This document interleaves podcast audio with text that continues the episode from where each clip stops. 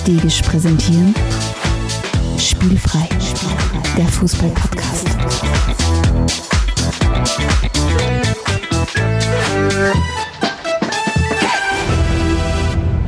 Herzlich willkommen zu einer neuen Folge von Spielfrei, dem Fußball-Podcast direkt aus Graz. Eingesperrt im Podcaststudio meines Vertrauens sitzt mir gegenüber leider nicht Stefan Adelmann, aber zumindest haben wir eine Fangschaltung nach Lannach Hallihallo. eingerichtet. Hallihallo. Hi. Wir haben gesagt, nachdem du jetzt da krank warst die letzten Tage, äh, begebe ich mich nicht in dieses Bazillennest, das du Studio nennst. Äh, äh, Ich habe eh schon mal gelüftet heute. ja. Ja. Äh, gutes neues Jahr, mein lieber Freund. Ebenso, ebenso. Hast du gut verbracht, Silvester? Ja, ganz, ganz äh, unspektakulär. Äh, rübergerutscht bin ich um, um 0 Uhr äh, auf, an der Seite meines Hundes, der die Nerven geschmissen hat, weil es draußen wieder mal so gekocht hat. Ja, Äh, ja verständlich. Ja. Und ja, komplette Irre, die Leute sind so irre. Sie sollen einfach aufhören am 26. schon zum Schießen und keine Ahnung, war, kotzt mir an. Aber ist wurscht, um das soll es jetzt nicht gehen. Na, wobei, einmal kann man schon noch sagen, offenbar sind äh, Inflation und horrende Strafen sind nicht ausreichend genug. Na, ich, ich habe jetzt übrigens gelesen, dass, das, dass der, der inflationäre Gebrauch von, von, äh, von Feuerwerkskörpern und so weiter ja auch ein Ausdruck an Rebellion ist und, und, und, und Obrigkeitskampf und so weiter. Weil denen da oben sagen, was dir Greta Thunberg sag ist, wie da Mit Indem ich Raketen mir meine Raketen da aufschießen. Ja, das muss wohl jeder für sich entscheiden, ja. Genau. Ähm, auf jeden Fall, gutes neues Jahr äh, an alle dir auch, da auch. draußen. Ähm, ich hoffe, ihr seid auch alle gut gerutscht und es freut mich, dass wir wieder zurück sind. Wir sind zurück, Fußball ist zurück. Geil, oder? Kicken im Fernsehen. Es gibt eigentlich nichts Schöneres. 26., 1., 2. Ich war wirklich, ich habe glaube ich alle Spiele geschaut, die in der Zeit im Fernsehen waren. War sehr zufrieden damit und ja, es hat, der Boxing Day hat sich daheim etabliert als Weihnachtstradition. eigentlich habe ich alles erreicht im Leben. Ähm, die, die Weihnachtszeit oder der Weihnachtsfriede ist ja dann auch von einer von Breaking News, die ich ein bisschen angedeutet haben äh, in den letzten Wochen, unterbrochen worden. Und dem wollen wir ja heute auch unser, unser Augenmerk widmen. Und zwar ist die Rede davon, dass einer der größten Pelé ähm, nicht mehr unter uns ist. Ähm, Mhm. am 29. Dezember, glaube ich, war es, äh, wie er verstorben ist. Und wir beide haben natürlich gesagt, gut, ähm, dem Größten oder einem der Größten gehört natürlich auch ausreichend Platz im größten Fußball-Podcast. So ist Und deswegen haben gesagt, geht's heute wie, um wie so oft Kosten und Mühen gescheut und vorbereitete Sendungen, lang vorbereitete Sendungen nach hinten verschoben, um uns am aktuellen Thema mit absoluter Hingabe zu widmen. Aber vorher schauen wir uns noch ein bisschen was an, oder? Genau. Was ist denn passiert so in der Fußballwelt, liebster Stefan? Äh, ich habe mir aufgeschrieben als ersten Punkt, ähm, CR7 macht bezahlten Urlaub in Saudi-Arabien. Ich glaube offensichtlich äh, einen sehr gut bezahlten Urlaub. Ähm, und aus diesem Statement, das irgendwie von sich gegeben hat, von wegen, er freut sich auf äh, äh, eine spannende Herausforderung oder auf einen interessanten Club in einer anderen Liga. Boah, ich glaube, der wird, zumindest das, das Konto wird ihn nicht desillusionieren, aber ich glaube, alles andere wird ihn, wird ihn sauer aufstoßen. Und die letzten paar Monate, muss ich sagen, haben äh, in der Diskussion Messi Ronaldo schon einmal ganz einen schweren Eindruck hinterlassen, oder? Mhm, wobei mein absolutes Highlight an der ganzen Geschichte ist das, dass der Typ, der bei dem Verein gespielt hat, der bisher die Nummer 7 dran hat, sich geweigert hat, seine Nummer herzugeben, weswegen sie ihn einfach im Vertrag aufgelöst haben. Wirklich? Es ist absolut alles wurscht, offenbar, ja. Wobei, es ich finde ja, find ja von dem Typen gut, dass er sagt, ne, ich habe mein Siemer, den, den gebe ich nicht her.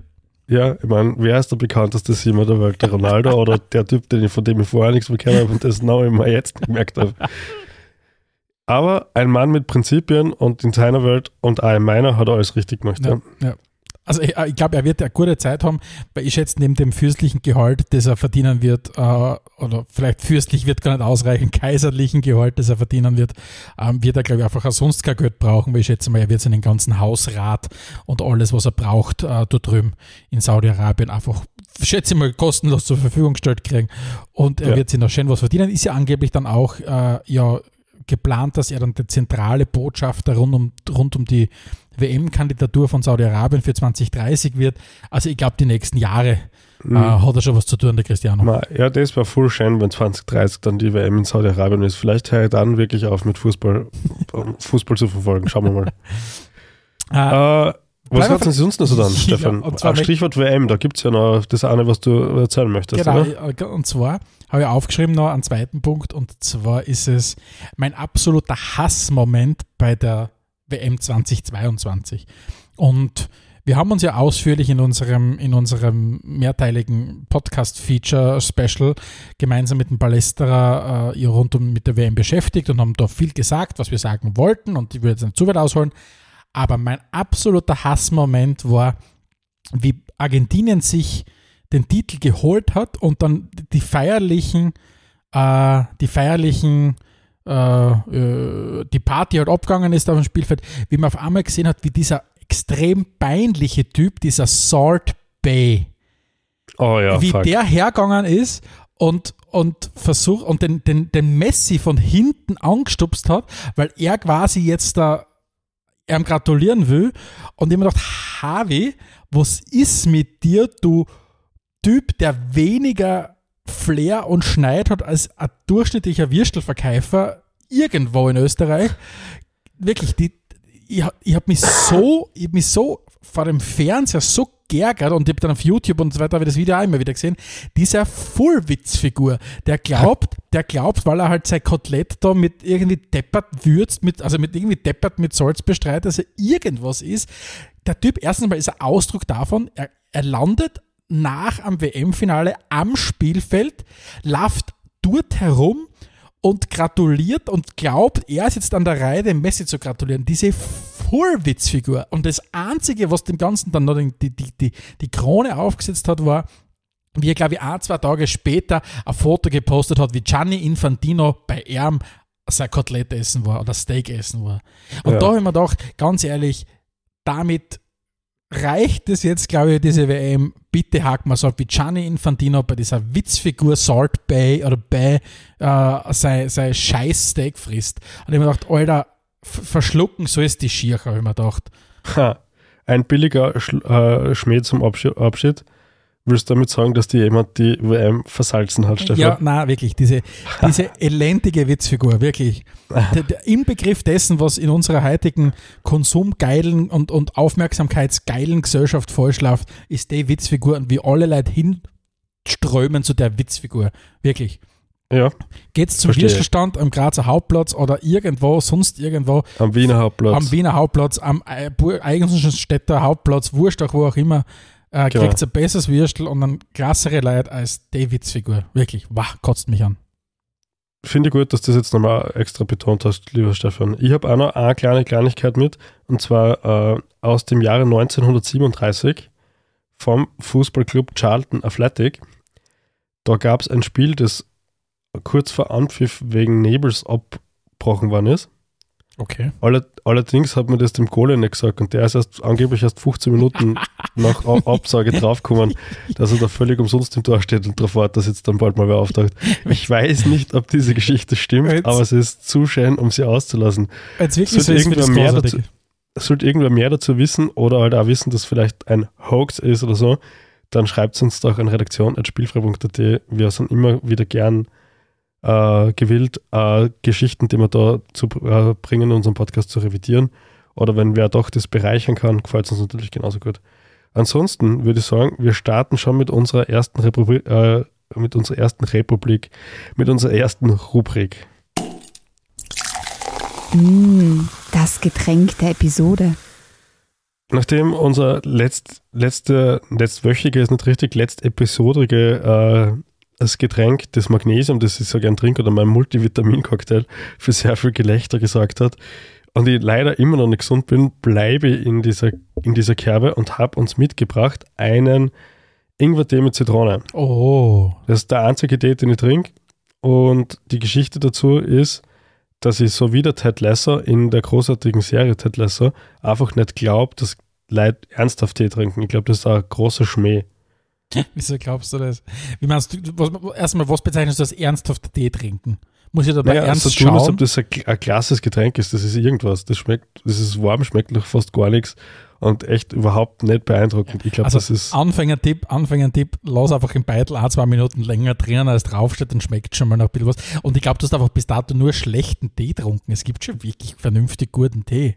Ja, ja, ja. Ja. Redet euch das nur ein. Oder vielleicht sind, deine, sind deine, sind deine Geschmacksnerven mittlerweile so verkümmert, dass du Ja. nur mehr, keine Ahnung, Mountain Dew oder irgend sowas äh, in dir, noch- in Ja, dir noch irgendeinen Geschmack auslöst. Da gibt es ein anderes Heißgetränk, das unglaublich intensiv ist. Das nennt sich Kaffee. Das zum Beispiel finde ich tausendmal besser. Ja? Ja, um das geht ja nicht. Es geht nicht darum, was besser ist. Ich finde Kaffee auch besser als Tee. Aber Ja. es geht darum, dass du offensichtlich nie an Tee geschmeckst. Und entweder liegt, Ja, es, weil noch liegt, geschmeckt. Tut mir entweder liegt es an der Teeauswahl oder es liegt an deinen verkümmerten Geschmacksnerven, die Ich irgendwo glaube nicht, dass ich verkümmerte Geschmacksnerven habe. Ich trinke eh schon Ingwer-Tee, weil der vermeintlich ein bisschen was nach was tut. Aber was soll ich sagen? Für Aber- mich reicht es nicht. Es reicht fürs Getränk der Episode, solange ich krank bin. Ich gehe davon aus, dass wir in hoffentlich 14 Tagen wieder aufnehmen. Ich dort gesund bin und dann wir uns vielleicht sogar gegenüber sitzen und ein vernünftiges Getränk der Episode haben. Bis dorthin bleibt es beim Ingwer-Tee mit Zitrone. mit Zitrone. Okay. Und um die ganze Geschichte jetzt ein bisschen abzurunden und auf was Besseres und Lustigeres überzuleiten, kommt schon die nächste Rubrik und das sind die großen Zehn. wird die Sendung kosten. Die Großen, die Großen, die Großen. Zehn, ja, schau. Die großen Zehn, yes, ja. Wir haben heute die großen Zehn Brasilianer. Einfach knackig, aber trotzdem zum Erklären. Liebster Stefan, ich übergebe das Wort an dich. Und zwar geht es heute darum, ähm, nachdem Pelé der größte der Brasil aller Brasilianer ist, wenn es um den Fußball geht, ähm, ist er natürlich außen vor. Aber wir haben gesagt, wir nutzen heute die Möglichkeit, unsere großen zehn, und die großen zehn laufen immer so, so ab, dass der liebe Alexander und ich uns zu einem beliebigen Thema unserer Wahl zehn Antwortmöglichkeiten überlegen. Fünf hat der Alexander, fünf habe ich, und das ergibt gemeinsam die großen zehn. Haben wir gesagt, okay, Pelé ist außen vor, aber da gibt es ja noch viele andere, die reinfallen in die Kategorie und die sich auch eine Erwähnung äh, verdienen. Ähm, können Brasilianer sein, die noch aktuell äh, aktiv sind, können Brasilianer aus unserer Jugend sein oder aus Zeiten lang vor unserer Zeit. Aber wie Ja. gesagt, da gibt es keine Vorgaben, sondern wer sind unsere Liebsten. Und das Wichtige, wir wissen auch, die großen zehn lösen ja immer wieder viel Resonanz da draußen bei euch aus. Ähm, schreibt uns doch, wenn ihr komplett unzufrieden seid mit unserer Auswahl, wer es in eure Top 10 geschafft hat, äh, weil natürlich werden, werden wir uns das durchlesen, aber es geht ja nicht nur darum, äh, die einzig wahre Entscheidung zu treffen oder richtige Entscheidung zu treffen, sondern die Entscheidung, die uns am meisten passt. Gut. Ähm, soll ich anfangen an Platz 5? Bitte fang an, aber bevor du anfängst, ich habe ein bisschen recherchiert und ein Fußballer, der mir unterkommen ist, wo ich mir jetzt relativ sicher bin, dass er bei dir nicht drauf ist und bei mir nicht drauf ist, ihn nur kenne aus einem populären Online-Fußballspiel, äh, ist der Jairzinho. Schon mal gehört? Na, just, na. Der ist dort als Ikone veröffentlicht worden. Ich habe echt keine Ahnung, wer das sein soll. Ja, Soll es Hörerinnen und Hörer da draußen geben, die uns ein bisschen in die Geschichte des brasilianischen Fußballs, der, sage ich mal, ab der 50er Jahre noch ein bisschen unterstützen wollen, schreibt uns auch bitte eine E-Mail. Wir sind immer wieder dankbar für Hinweise. Und man muss ja sagen, es wirkt ja auch, ich werde es ja jetzt da sehen, in meiner, in meiner Auswahl schwingt ja ganz klar meine Zeit der Sozialisierung mit.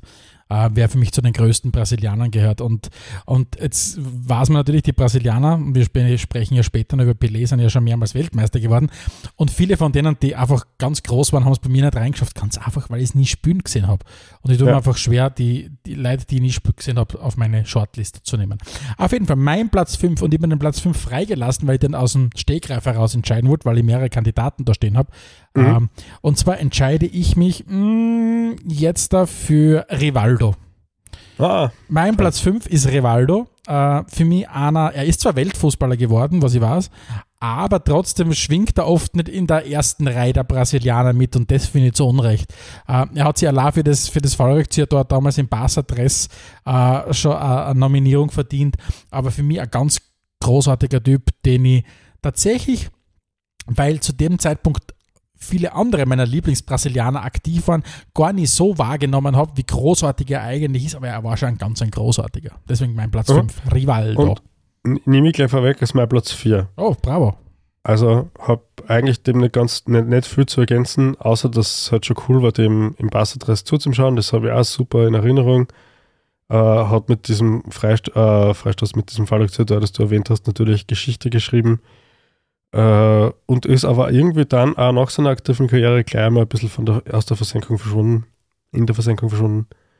Ähm, ja, trotzdem geiler Spieler. Gut, Mann.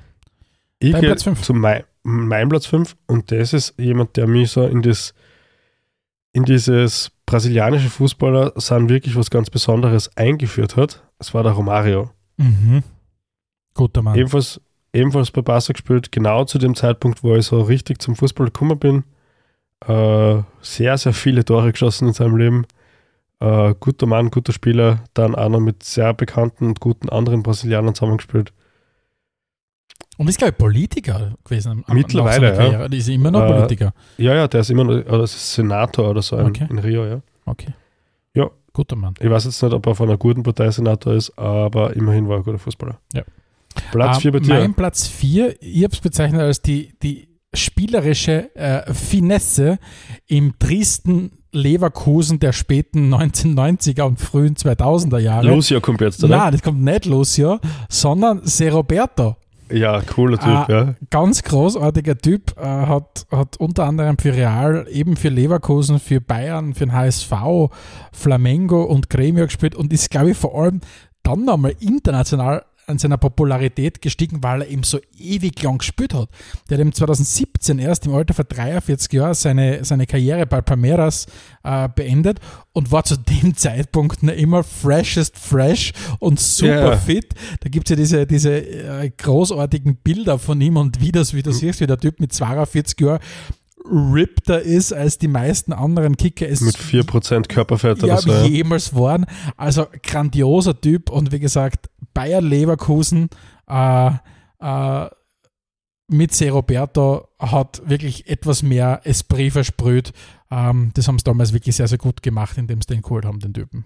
ja, cool, cool. Geiler Mann. Ja, Platz Platz 4 bei 3. mir ist, bei, mir- ist klar, das heißt, du bist gleich bei Platz 3. Mein ja? Platz 3, ähm, Weltmeister 2002 und sorgt für mich für einen der allerikonischsten äh, Momente und zwar ist es Roberto Carlos, äh, Mhm. Roberto Carlos, wie es im OF, glaube ich, geheißen hat. Vielleicht stimmt es ja portugiesisch, ich weiß es nicht.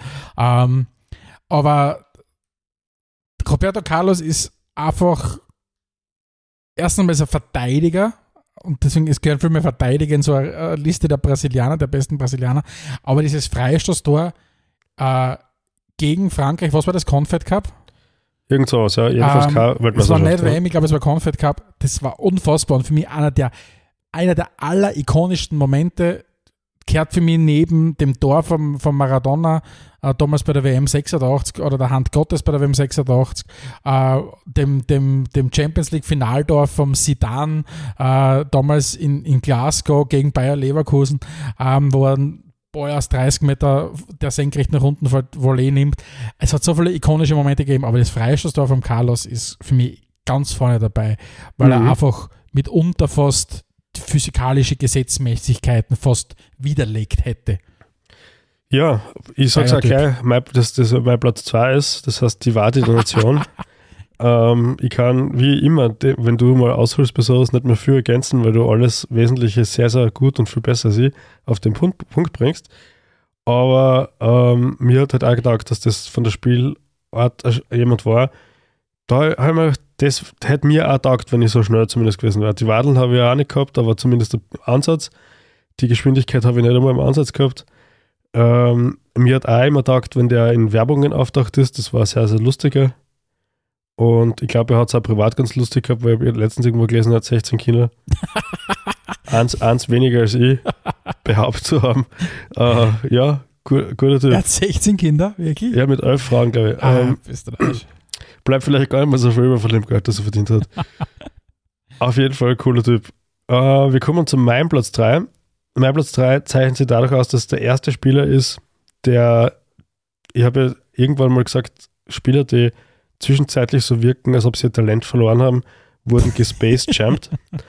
Und das ist aus meiner, meiner Wahrnehmung der erste Spieler, der gespaced champt worden ist, davor aber wirklich sensationell gespielt hat, unter anderem auch Weltfußballer geworden ist. Und trotzdem Die auf Rede- Platz 3? Die Wow. Rede ist von KK. Uh.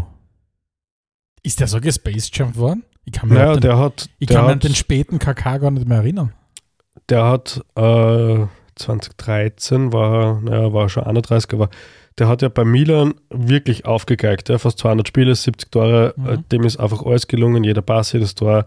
Äh, sensationell schöner Fußballer. Du meinst optisch, da- weil er so ein Mensch war. Na, weil er so schön gespielt hat, natürlich. ach so. Es geht ja, es geht ja immer ums Fußballspielen bei uns. Oder hauptsächlich zumindest, ja. Ein bisschen geht schon um alles neben rundherum auch, aber hauptsächlich geht es ums Fußballspielen. Und dann hat er ja zu Real gewechselt und da ist es am Anfang noch gar nicht so schlecht gegangen, erste Saison, und dann ist es wirklich stark bergab gegangen, bis er dann von Real wieder zu Milan zurückgegangen ist, in der Stimmt, Hoffnung, der dass es besser wird. Real. Genau. Ja, aber an Real kann man sich nicht erinnern, weil dort Ja. hat er diese Top-Leistungen nicht so richtig Ja, gebracht. war, war er da Teil von den Galacticos, oder? Damals. Mhm. Ja, da bist du da leicht einmal untergegangen, oder? Muss man auch sagen. Ja, aber er war dann schon danach einer. Also Ah, er war ja am stimmt. Ende der Galacticos eigentlich. Ja. Mhm, stimmt. Genau. Aber Spannend. trotzdem Mhm. Weltfußballer und hat sensationell tolle Sachen gemacht und war immer super anzuschauen. Großartiger Typ. Wahnsinnspass damals im Champions League-Finale, äh, im, im legendären Champions League-Finale gegen, gegen, gegen Liverpool. Gegen Liverpool, ja, er zuerst auf- aufgezaubert und dann Ja. ausgezaubert. Ja, großartiger Mann. Mein Platz zwei, ähm, Bitte. Ronaldinho. Oh, Mein Platz zwei, Ronaldinho, äh, zweimal Weltfußballer, Weltmeister 2002.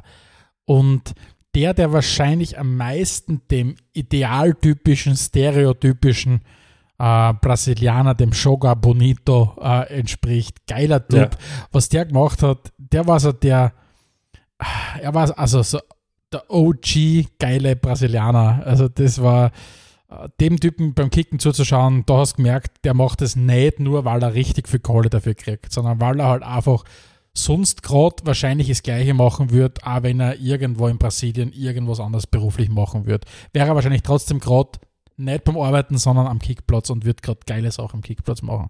Also der Typ ist der Inbegriff für mich von einem, von einem vom idealtypischen äh, Straßenfußballer. Geiler Hobby.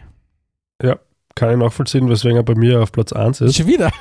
Äh, Sorry, es heißt, dass das die hat Sto- halt, halt Show sehr gut zusammenpasst, aber Spielfreude, also wenn man an Spielfreude im Fußball denkt, dann denke ich als erstes ans Gesicht vom, vom Ronaldinho.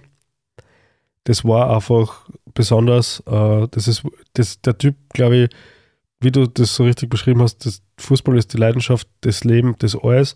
Das führt zu so spektakulären Momenten, dass drei Tore im Bernabeu-Stadion gegen Real schießt und dann Standing Ovations dort kriegst. Das führt aber auch dazu, dass du außerhalb des Platzes mit einem portugiesischen Pass verhaftet wirst und einmal eine Zeit lang in U-Haft sitzen musst. Also ich glaube, er hat nichts also nix auslassen außerhalb vom Fußball. Und ewig schaut er den gar nicht so viel gesehen zu haben, wie ich es eigentlich gern hätte. Also schon ein bisschen, aber Nie live gesehen, das habe ich leider Gottes nicht. nie live gesehen, genau. Und, und ja, verdienter Platz 1 für mich, für die verdienter Platz 2. Und Genau. das führt mich dazu, dich zu fragen, ob eh der Ronaldo auf Platz 1 bei dir ist, weil ich habe mir auslassen. Ja, natürlich habe ich ihn auf Platz 1 gesetzt. Mein größtes Idol, das ich damals als Kind gehabt habe, natürlich auf Platz 1. Ich glaube, er ist mittlerweile äh, meist gerankter Spieler bei mir in unseren unzähligen großen Zehn, die wir schon haben. Ähm, Ja. Aber auf jeden Fall verdient er sich auch natürlich den Platz 1 in der Liste der großen Zehn Brasilianer. So gut habe ich die gekannt, dass ich gewusst habe, dass der auf dir, bei dir auf Platz 1 ist, weswegen ich leck los. Ja, weil, er, Ähm. weil er das Phänomen ist. Also der Typ war unfassbar. Der war so, ja, der beste Stürmer, den es bis dato gegeben der beste Mittelstürmer, den es bis dato gegeben hat. Ja, ich glaube, das kann man so stehen lassen. Also, wenn das wer anders sieht, kann er uns gern schreiben.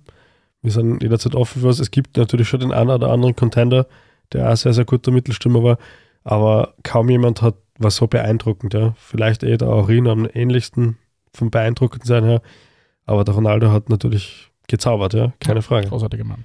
Das waren unsere großen zehn Brasilianer und damit hätte ich gesagt, schauen wir mal zu unserem Schwerpunktthema. Spielfrei, spielfrei, der Fußball-Podcast. Wir reden heute ja über den Pelé. Ein Spieler, den wir nicht einmal knapp nicht gesehen haben im Fernsehen live. Also weder im Fernsehen noch live gesehen haben, aber deutlich vor unserer Zeit.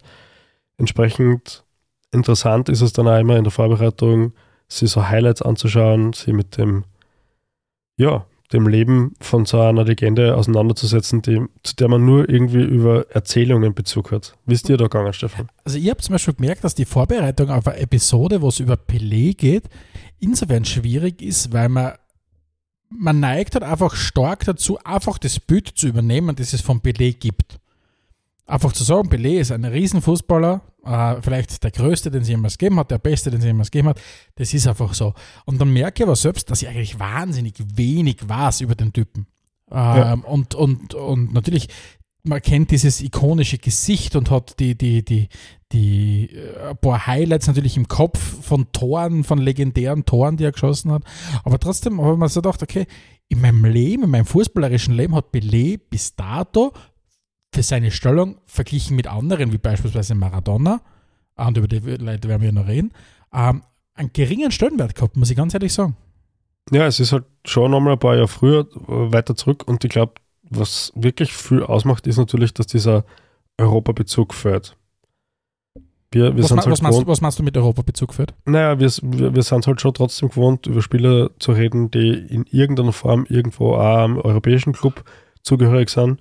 Und das ist der Pelé einfach nicht. Ja. Ich war zum Beispiel, ich habe schon gewusst, da, also vor den Vorbereitungen schon gewusst, dass er nicht in Europa gespielt hat. Aber ich habe zum Beispiel auch nicht gewusst, dass er eigentlich nur bei Santos gespielt hat, dann seine Karriere beendet hat und dann halt kurz nochmal in Amerika gespielt hat. Ich dachte zumindest, dass er in Brasilien vielleicht bei ein, zwei Vereinen gespielt hat oder länger in Amerika gespielt hat oder so. War die, die Wahrnehmung völlig falsch. Ich dachte, der war etliche Jahre in Amerika. Aber eigentlich war es ja, Karriere von vorn bis hinten bei der FC Santos, dann eigentlich aufgehört und dann noch mal kurz einen kurzen Stint in New York und dann war es es aber wirklich. Weil der war ja nicht einmal richtig alt, wer aufgehört hat. Ne? Mhm. Na, das Spannende ist ja, das Spannende ist ja, das, das ist vielleicht, das müssen wir vielleicht nochmal kurz stehen lassen, weil das wahrscheinlich heutzutage ein Ding der Unmöglichkeit wäre, zu sagen, du bist der vielleicht beste Spieler, den die Welt zu einem gewissen Zeitpunkt gesehen hat und du spielst dabei aber nie in Europa. Das merkst, äh, diese Vorstellung heute ist fast schon Ding unmöglich, weil du hast in, in Europa steckt so viel Geld drin und so viel wird auf den europäischen Fußball geschaut, dass du sagst, der beste Spieler spielt nicht auf diesem Kontinent, ist ja tatsächlich heutzutage schwer vorstellbar. Aber damals absolut Usus gewesen. Ähm, Mhm. und ähm, ich mir selbst gefragt, okay, hat das vielleicht dazu beitragen, dass man, oder wird er vielleicht einfach in, in Brasilien so sehr als Legende gesehen oder sonst überall? Und wie, inwieweit fremdelt Europa vielleicht mit ihm? Aber man kommt dann schon relativ schnell drauf, wenn man dann sich die Stimmen anhört von großen Spielern aus dieser Zeit, die sagen, okay, Pelé war der Größte, auch wenn er nie in Europa gespielt hat.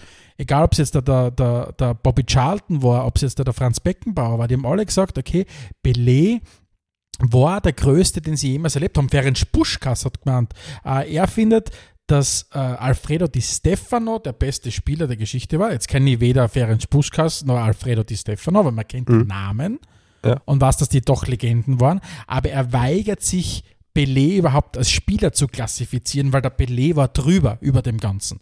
Das heißt, ähm, man kann da wirklich, also in, in, in, in der Wahrnehmung, in der Wahrnehmung von, von Pelé, kann man sich echt auf, auf, auf andere Einschätzungen fast verlassen. Weil wenn es nur darum geht, dass ich versuche einzuschätzen, wie großartig war der Typ, würde ich mir extrem schwer tun. Weil, weil ich halt die brasilianische Liga war sicher nicht vergleichbar mit anderen Ligen, aber es dürfte einfach diese, diese Person Pelé so außergewöhnlich gewesen sein, dass Ja. all diese großen Fußballer noch heute sagen, das war der größte, den es vielleicht jemals gegeben hat. Und für die Fußballromantiker natürlich eine schöne Geschichte, wenn du sagst, da ist jemand, der talentierter ist als alle anderen auf der Welt, aber er bleibt trotzdem bei seinem Heimatverein. Ganz einfach, zumindest so habe ich sehr viele Begründungen von ihm selber gelesen, weil ihm dort nichts gefällt hat. Er hat Ja. beim Verein gespielt, der sensationell gut war, erfolgreich war, vor seiner Haustür mit seinen Freunden rundherum, mit dem Meer vor der Tür und alles, was er braucht hat, war in, in Reichweite sozusagen. Genau, aber das ist nur ein Teil der Geschichte oder ein Teil der Wahrheit, weil der andere Teil der Wahrheit ist, er hat nicht ausreisen, also sie haben nicht wechseln lassen. Ähm, das hat, Ja. man, hat man ja damals auch immer wieder schon gekannt, dass gerade im, in, in politisch-autokratischen Systemen, deswegen ist ja auch Maradona später erst nach Europa gewechselt, weil die argentinische Militärjunta ja sich geweigert hat. Und beim, beim, beim Pelé war es nämlich auch so, der, der, dem ist quasi der Wechsel ins Ausland nach Europa ähm, verboten worden oder unterbunden worden und dann hat er sich natürlich mit dieser Rolle abgefunden. Dann ist er genau das, was du gesagt hast. Dann hat er das, Ja. das angenommen und hat dann 17 Jahre oder den Großteil seiner Karriere bei Santos verbracht.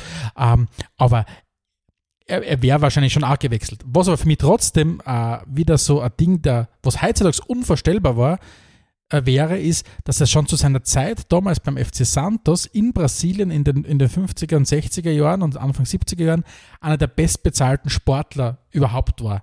Das heißt, die Strahlkraft von einem Pelé, und der war ja auch, obwohl er in Brasilien nur gespielt hat, wirklich, das klingt fast despektierlich als, Euro, als Europäer, ähm, war er zu dem Zeitpunkt ja schon einer der größten Werbefiguren, hat richtig viel Kohle damit gemacht und so weiter und war einer der bestbezahlten Sportler. Und das alles zeigt, und vielleicht ist es eine gewisse Form von, früher war es schon gewissermaßen besser, dass nicht alles in diesen komplett überhitzten europäischen Markt gehabt hast. Weil im Moment wird ja alles Geld noch in den europäischen Fußball reingesteckt, ähm, weil nur da quasi gibt es den Ruhm und die ganz große Kohle. Ähm, nach Brasilien gehst dann eher, wenn du quasi sagst, du willst am Ende deiner Karriere noch in deinem Heimatland spielen oder was auch immer. Mhm. eigentlich ist es ja eine Schande, dass der argentinische Fußball, dass der brasilianische Fußball äh, eigentlich in der Wahrnehmung in Europa gar keine große Rolle spielt, weil einfach du so gesättigt bist von dem, was in Europa passiert. Weil halt die UEFA und die FIFA halt die, die Cash-Cow, das ist die WM und die europäischen Fußballbewerbe halt wirklich bis zum letzten halt ausschlachtet und, und, und, und, und versucht zu Geld zu machen. Mhm. Was ich aber beim auch recht spannend finde, ist, ich glaube, es gibt keinen Spieler, über den ich so viele unterschiedliche Zahlen gelesen habe zu seiner Performance. Also ich glaube, ich habe allein in der Recherche von diesem Podcast vier, fünf verschiedene Zahlen gelesen, was seine tatsächlich erzielten Tore betrifft.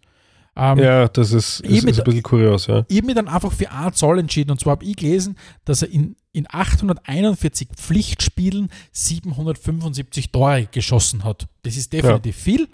Ähm, aber man liest da andere Zahlen, also man kennt ja auch die Zahl, er hat 1000, knapp 1300 Tore in 1390 Spielen äh, äh, erzielt. Da kennen aber die ganzen Freundschaftsspiele dazu. Auf jeden Fall finde ich es geil, weil er ist für viele der Größte, den es jemals gegeben hat, aber man weiß auch nicht genau, wie viel es jetzt dann oft immer waren seine Tore, aber es ist nicht so genau, weil es waren einfach extrem viele. Es war halt noch vor der Digitalisierung, da hat irgendwer mitzahlen müssen. Aber er, er haltet zumindest offiziellen Weltrekord nach wie vor. Ne? Ja. Aber wenn jetzt, wenn man jetzt sagt, man spricht von Pflichtspielen, weiß man, dass gewisse Leute wie ein Herr Messi und ein Herr Ronaldo ja mittlerweile auch schon mehr haben. Ja. Soweit ich das weiß. Ähm, was er auf jeden Fall, glaube ich, außer Zweifel steht und das ist gut dokumentiert und das ist sehr gut belegt und, und, und in Bildern ersichtlich, ist, er ist die Person, die am häufigsten die Weltmeisterschaft gewonnen hat. Dreimal. Als einziger dreimal, das hat mir aber überrascht. Ja. Als einziger Spieler drei WM-Titel geholt. 1958 als richtig junger Bursche, 1962 und dann nochmal 1970, nachdem er eigentlich ja schon äh, zurückgetreten war aus der Nationalmannschaft, hat er dann sich nochmal quasi überzeugen lassen, ich glaube auch wesentlich von der Militärjunta damals. Äh, ähm, dass er gesagt hat, er, er, tritt nochmal an dort und hat dann 1970 sogar noch im Alter von äh, 30 Jahren den Titel geholt. Und das ist natürlich wieder eine Leistung, wo du sagst, okay, wenn man sich schwer tut einzuschätzen, wie gut war der FC Santos damals in den 60er Jahren verglichen, keine Ahnung, mit, mit Liverpool, mit, äh, mit Bayern, mit Real oder was auch immer. Ja. Das ist natürlich eine Leistung, die über allen Dingen steht, dreimal den WM-Titel zu holen. Weißt du, hast du ausgefunden, warum er 74 mal dabei war? Ähm, Habe ich versucht zu recherchieren, weil, aber es ist mir nicht gelungen, das rauszufinden. Na, ich glaube, ich glaub, er wollte dann ganz einfach nicht mehr 74, glaube ich zumindest. Aber weil vom Alter her wäre es ja noch gut gegangen. Natürlich, ne? ja, natürlich. Aber vielleicht, vielleicht kann uns ja jemand vom, vom äh, da irgendwie auf die Sprünge helfen, warum Belay 1974 dann nicht mehr, dann nicht mehr so aktiv war. Aber ja. ich glaube, der Stellenwert von Belay ist in, in Bezug auf seine, auf seine, auf seine auf seine, äh, auf seine Triumphe und Erfolge kristallisiert sich ja ganz wesentlich an diesen drei WM-Titeln. Aber ich glaube, seine Rolle als, als Person für den, für den brasilianischen Fußball, ich glaube, die können wir als Europäer, ähnlich wie es damals bei Maradona ist, gar nicht nachvollziehen. Also das ist, wenn ein Mensch, ein Sportler so sehr äh, quer durch die gesamte Gesellschaft als Gott gilt oder als, als, als, als Ikone gilt, da tun wir uns ganz, ganz schwer. Ich meine, in Österreich hat auch große Sportler gehabt, auch wenn ich vor meiner Zeit und auch wenn es nicht mehr Sportler ist, aber ein, ein, äh, keine Ahnung, alle Leute reden über Jochen Rindt und, und keine Ahnung, ja, der Hermann Mayer, so, Franz ja. Klammer und so weiter. Aber Pelé ist ja wirklich so, in dem Land, in dem der Fußball über allen geht, ist diese Person bis zum Schluss hin über den Dingen gestanden. Ja. Und, und, und ähnliches bei Maradona. Und das können wir halt einfach ganz schwer nachvollziehen. Ja, das, das Besondere ist halt in, in, dem, in der Sicht, dass ähm, so wenig kritische Stimmen einfach gibt. Ja, heutzutage, du kannst ja über kaum jemanden sprechen, egal wie erfolgreich und wie gut das ist, ohne dass nicht sofort da jemand kommt, der sagt, aber das und das ist schlecht und das und das ist schlecht. Und bei so, bei so Leuten wie Pelé hat man das Gefühl, wirklich diese über, das Übermenschliche, von dem Leute dann immer hoch, oder wo Leute dann immerhin hochstilisieren, kommt bei solchen Menschen halt besonders heraus. Was aber, was aber tatsächlich, finde ich, finde ich, eine verzerrte Wahrnehmung teilweise ist oder einfach zeigt, wie, dass der Pelé eine deutlich bessere PR-Agentur gehabt hat, als es Ja, beispielsweise sicher. der Maradona gehabt hat. Weil wenn du Ja. die beiden anschaust, die vielleicht die zwei größten waren, die der Sport jemals gesehen hat, beide haben einen ähnlichen Lebensweg gehabt, aus wirklich sehr armen Verhältnissen aufgestiegen. Ähm, und auch der Belay war kein Kind von Traurigkeit, wenn es um die Sachen geht. Hat, hat, hat äh, uneheliche Kinder, äh, der Sohnemann, äh, also in der Familie hat es Themen gegeben. Das Einzige, was halt war, er hat nie diese öffentlichen Drogeneskapaden halt gehabt, wie, wie es halt der Maradona äh, vorgelebt hat. Aber es ist jetzt nicht so, dass Pelé äh, einen ganz anderen Lebensstil geführt hat. Er hat, er hat geschäftliche Dinge gemacht, die, glaube ich, nicht ganz safe waren, hat sie im, gut mitunter mit seiner eigenen Sportwerbefirma äh, zu bereichern gewusst.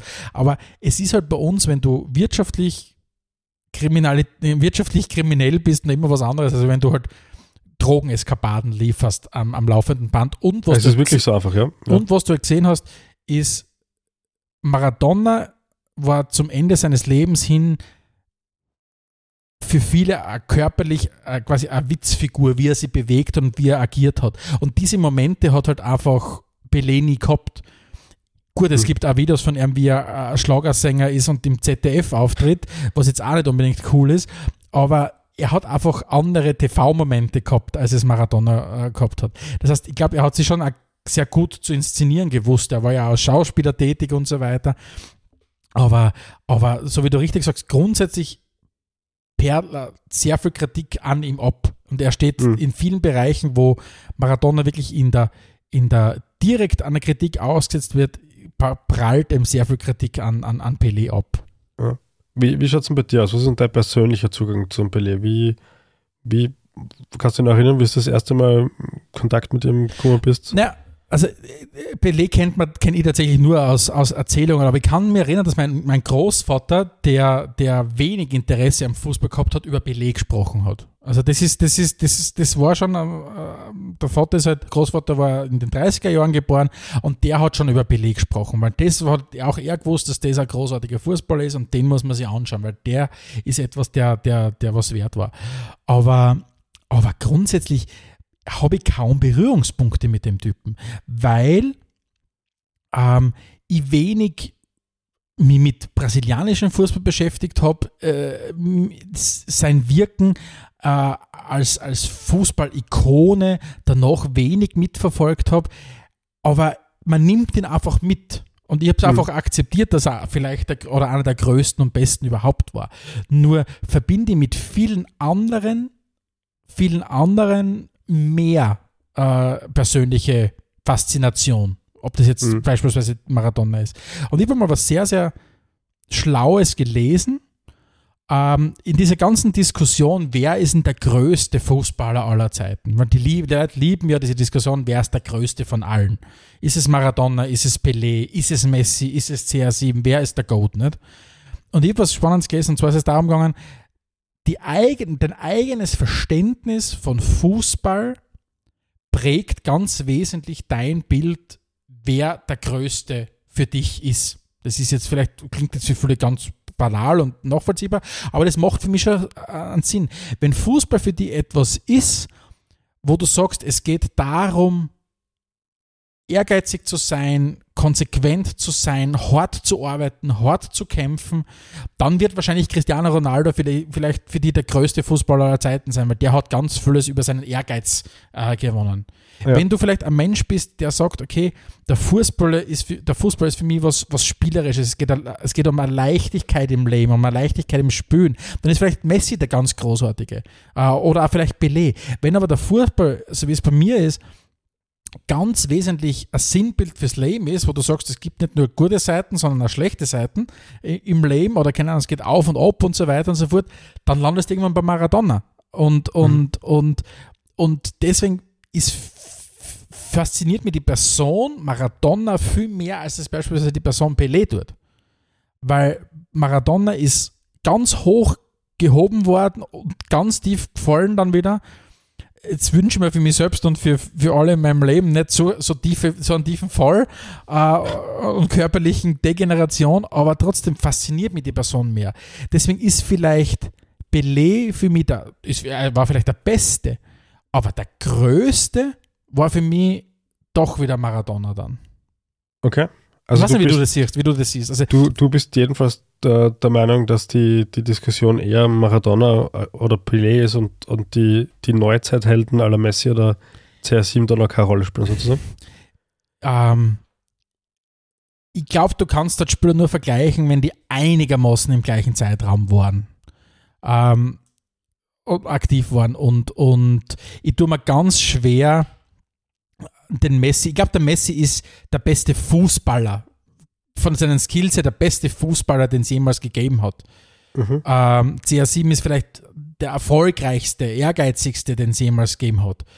Aber von seiner Strahlkraft über, überragt Maradona, finde ich, allem. Oder, oder, oder überragen Maradona und, und, und Pelé die beiden, weil das eine ist, dass du viel Geld damit verdienst und wahnsinnig gut in dem bist, was du tust. Das andere ist aber auch, was hast du für eine nicht nur Werbe, Werbestrahlkraft, sondern allgemein für gesellschaftliche Strahlkraft. Und ich habe nicht das Gefühl, dass Messi und CR7 für eine Gesellschaft so viel sind, wie Maradona und Pelé es waren.